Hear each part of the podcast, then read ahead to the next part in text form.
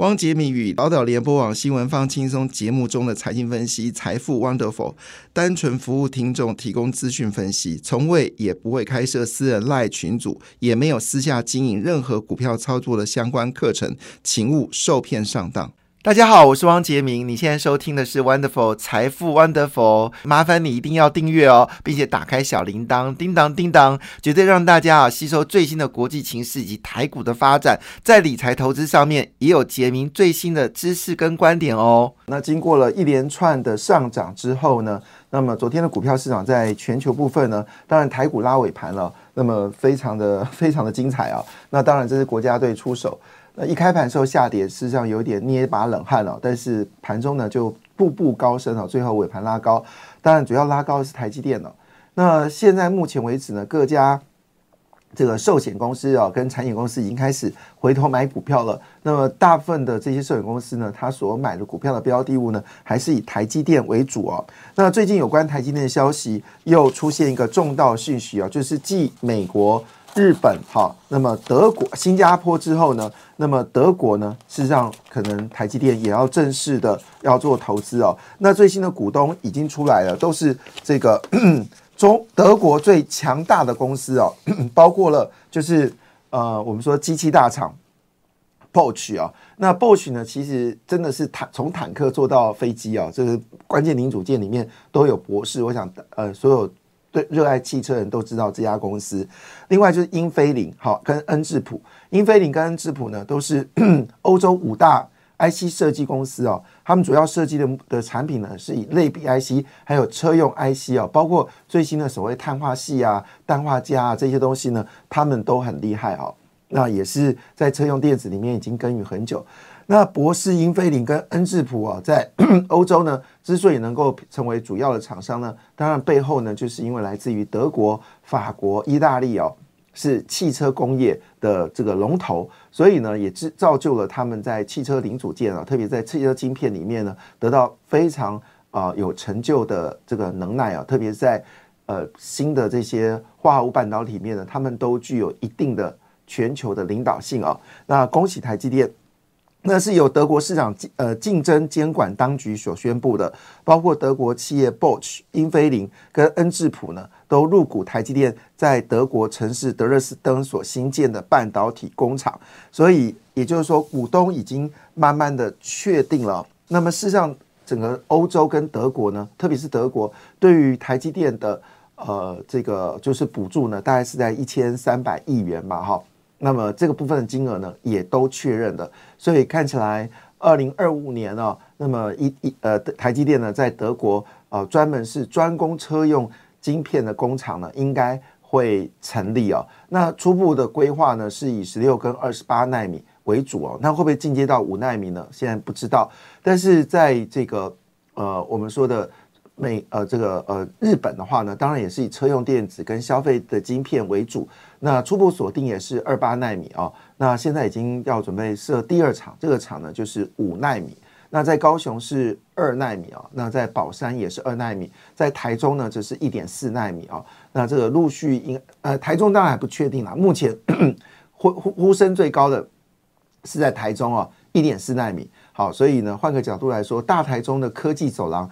大概也逐渐的成型了，从铜锣哈到这个中科哈，这个所谓的科技廊道哈，慢慢的形成起来。那当然最大的元素除了台积电之外呢，也包括了美光。那事实上更多的设备厂商也都入驻了哈，就是 整个台中的科技走廊。所以现在台湾有南台湾科技走廊哈，从台南科学园区一直到这个呃左营的科学园区啊，那甚至会延伸到屏东。另外一部分呢，就是从铜锣到这个科台中的科学园区哦，那么这个科技新科技走廊也在成型当中啊。当然，龙潭二期、呃三期并没有放弃了哈。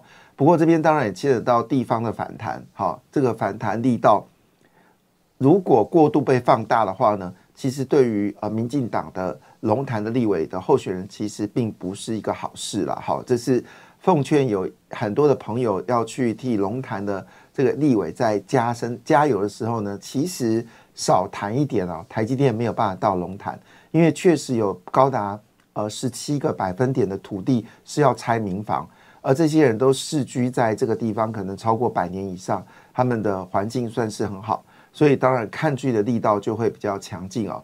那这个对于呃支持龙潭在龙潭当地支持龙潭建立龙潭三期的选票上面，可能并不是一件好事。这个部分要去思考。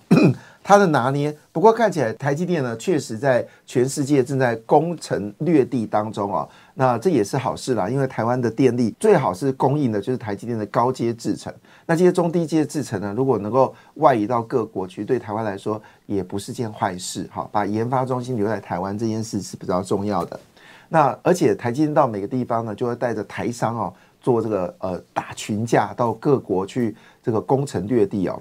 其实日本这波股市大幅的上涨，背后除了巴菲特买进了日本的五大商社是是主要的居功绝伟，但是事实上呢，整个活络日本的经济呢，其实台积电，台积电在日本注入一个新的这个气象，哈，那这个新的气象当然也就鼓励着哈日本的经济在这波股票市场也有所反应了哈，实际上台积电还赚了一条，就是日元贬值，所以呢，它投资在这个日本的这个工厂呢。台币呢可以买比较多的日元哈，那在投资上面呢也省了很多钱啊。但是下一个动作呢，可能就希望日元要要升值了，因为设备进到日本，当然还是要考虑当地的一些通膨的环境啊。好，那当然在昨天的股票市场，我刚才解释，在全球股市在昨天很多地方啊，就呈现了涨多回吐的卖压，特别在亚洲股市哦，基本上是全军覆没哈，从日本到南韩，好到印尼、印度、马来西亚、新加坡。全都是下跌的，那跌幅比较大的是南韩，南韩在昨天呢是修正了二点三三趴。那因为呃前两天韩国就南韩的这股票市场呢交股票交易市场呢就宣布了哦，他们是禁止放空这件事呢也造成前天韩国股市的大涨。但我们要说实在话了哈，我也不知道为什么南韩要做这件事情。股票市场它就是，如果你是说法人可以放空，散户不能放空，你要全面一致不放空，这也很奇怪，应该是开放。都可以放空。其实股票市场空跟多本来就是相生相息。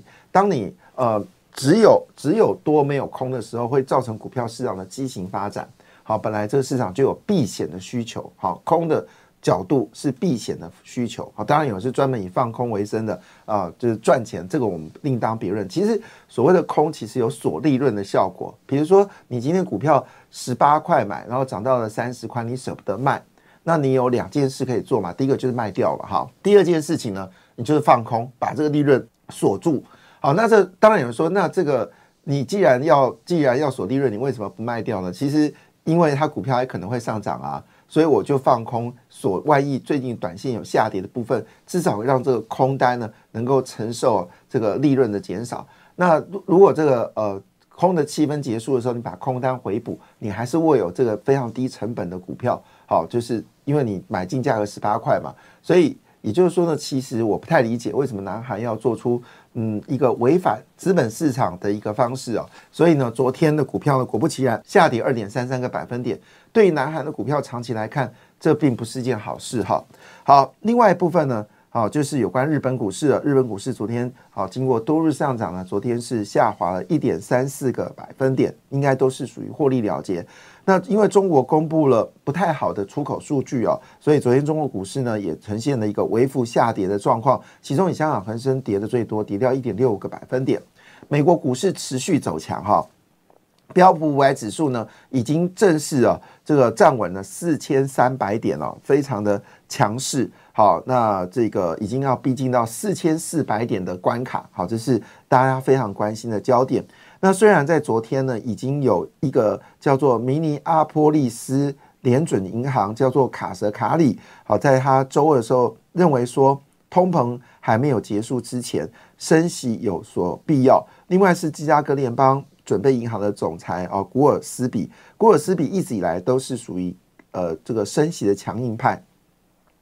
那他们也是说，可能要做一些预先做出利率的决定啊。虽然官员不想，但是他有认为有必要。所以呢，在昨天呢，又有一些升息的杂音啊。我用杂音来形容，因为基本上美国应该是不可能再升息了。好，那但是呢，这个十年期美国债券利率呢，就很明显的表示呢，他不信任会升息啊。所以昨天呢，十年期指标利率呢是下跌九个基点哦，是收在四点五七个百分点。而且最重要就是两年期的美债利率呢也下跌了哦，下跌了两个基点，是四点九二个百分点。其实长天期利率走低，比较反映的是未来经济的看法。那短期利率走低呢，表示短线对于美国央行的利率的反应。那所以虽然说，哎，好像要升息不升息的，但是利率的角度，市场的看法是不可能升。所以这个情况下呢，也使得昨天的美国股市呢。维持一个上涨的格局。好，那其中呢，台积电是下跌了零点二一个百分点，联电呢则是上涨了零点二六个百分点。那么最近在推呃 c o a s 跟小晶片的日月光呢，只是下跌了一点二五个百分点哦。呃，比较特别就是竟然是跌的哈。但是呢，联电则是呈现一个上涨的一个格局哦，是值得去关注的一个焦点。那在主要的半导体股票里面呢？辉达是上涨了零点四五个百分点，嗯，AMD 呢则是大涨了，上涨了一点五二个百分点。那英特尔昨天是大涨二点一六个百分点。那主要原因是说呢，整个库存消化的状况呢是非常好的哈。那么同时间这也得到了啊，包括了宏基的认同，就是大家都压压库存已经成为共识。那这个情况下呢，这个英特尔特别说一句话，明年的。这个 AI 产业呢会非常的蓬勃发展。好，那这句话呢就让英特尔股票呢上涨了二点一六个百分点啊。但重点事情是，明年的 AI 的产业呢会蓬勃发展哦，这个是大家所关心的焦点。那回到的台股这部分呢，那这个先谈这个新闻，就是任天堂调高了全年的财测，那么主要是因为游戏机大卖啊。这上半年营收呢是创了二零一七年 Switch 上市的新高，那 Switch 跟游戏软体的销售呢都优于去年哦，那这是我们难得一见的讯息，也表示呢消费电子已经回来了哈。那当然，这个接下来就是圣诞节的传统旺季，任天堂的销售会大幅增加。当然，任天堂的组装是交给红海，但是重点是我重点不是说它的组装是交给谁，而是这是继好在四个礼拜前哦。这个威刚的应该已经五个礼拜了。威刚的董事长哈陈立白吧哈，那么有说记忆体的需求已经开始回升了，合约价上涨之后呢，又是一则跟消费电子相关的公司的讯息，那也就意味着消费电子是不是真的回来了呢？好，就在当下群联就说哦，现在的 n a Flash 呢，不但是哦，不但是要调高价格，而且呢，可能有缺货。可能有缺货哈，那事实上公布业绩也非常惊人哦，第三季的获利是八点五八亿，季增高达了九十四个百分点哦，每股纯益也赚了四点三二元，而十月份的营收呢，已经改回年增哦，年增二十二点六六个百分点，是创下历年来同期的次高哈，所以呢，记忆体的部分已经看起来似乎已经有回升的一个状况，那那也代表的事情是什么呢？代表事情是整个。呃，消费的电子呢需求也不是这样。当然，群年啊主要的供应的对象呢是 AMD 哦，那也就意味着 AMD 的状况有机会表现的是很好的哈。好，那当然，呃，整个第三季还是年减二十八个百分点，但是呢，十月份呢已经是年增二十二点六个百分点，所以转折点应该是落在九到十月份，这样九月份就已经年增了。我如果没有记错。